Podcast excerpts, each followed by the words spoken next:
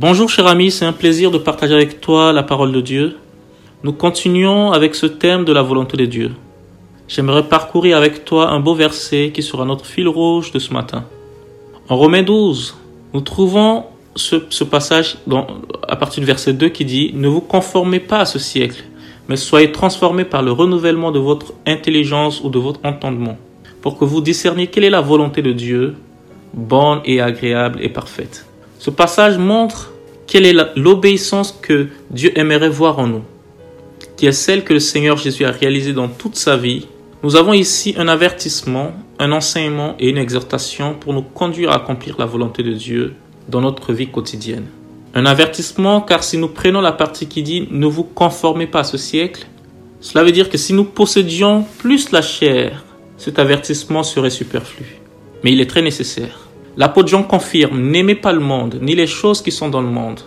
Et il précise, tout ce qui est dans le monde, la convoitise de la chair et la convoitise des yeux et l'orgueil de la vie, n'est pas du Père, mais du monde.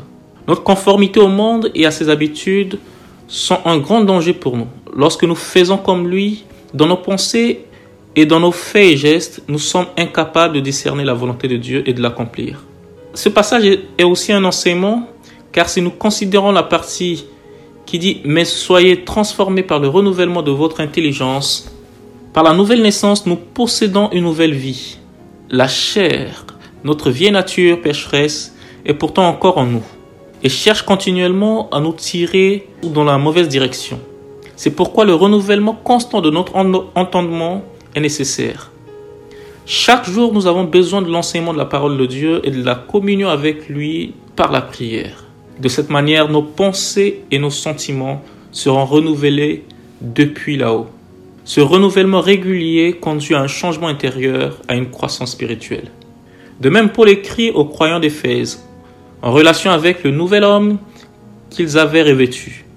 Il dit ceci, et d'être renouvelé par l'esprit de votre entendement. Éphésiens 4, 23. Aussi longtemps que nous vivons sur la terre, nous aurons la chair en nous et seront entourés de monde ennemi. Et aussi longtemps qu'il en sera ainsi, nous aurons besoin d'un changement permanent par le renouvellement de nos pensées et de nos sentiments, par la parole de Dieu et par la prière.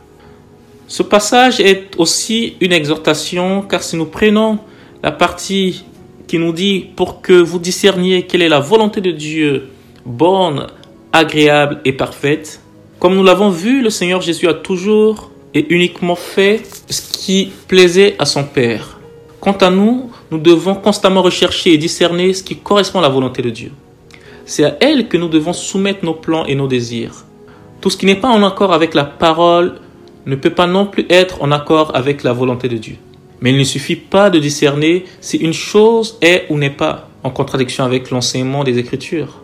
Ne pensons pas que tout ce que Dieu n'a pas interdit dans sa parole nous est permis ce serait faire un usage légal de la Bible et cela nous conduirait rapidement à la tordre. Pour que nous soyons gardés de ce danger, l'exhortation contient trois qualificatifs. Nous sommes appelés à discerner la volonté de Dieu bonne, agréable et parfaite. Volonté bonne, le mot grec désigne ce qui amène à un résultat bénéfique ou bienfaisant. Il met ici en évidence les résultats positifs qui seront produits en suivant la volonté de Dieu soit quant à nous-mêmes, soit quant à d'autres personnes, croyant ou non. Ce qui compte ici, c'est l'appréciation de Dieu.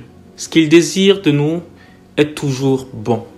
C'est à son école que nous apprenons à discerner cela. Volonté agréable, le mot grec dans le Nouveau Testament est utilisé principalement pour des actions faites en ayant Dieu devant nous. Ici, l'important est que nous fassions ce qui lui plaît. C'est beaucoup plus que l'obéissance extérieure à un commandement. Nous pouvons le voir clairement dans l'exemple de notre Seigneur. Dernier point, volonté parfaite. Le mot exprime l'idée que rien ne manque ou n'est incomplet. Le Seigneur Jésus dit à ses disciples, Vous soyez donc parfaits comme votre Père céleste est parfait. Matthieu 5, 48. À la lumière de ce passage et d'autres également, nous pouvons comprendre dans l'expression la volonté de Dieu parfaite aussi bien la perfection immuable de la volonté de Dieu que notre désir de l'accomplir parfaitement. Notre effort pour accomplir parfaitement la volonté de Dieu souvent n'est que faiblement réalisé, mais Dieu ne peut pas nous donner une mesure plus basse. Je t'encourage ce matin à méditer encore sur ce passage, à l'imprimer dans ton cœur, et je crois que le Seigneur va nous aider à accomplir et à faire sa volonté. Que le Seigneur te bénisse. Agréable semaine. C'était ton frère Joseph. Sois béni.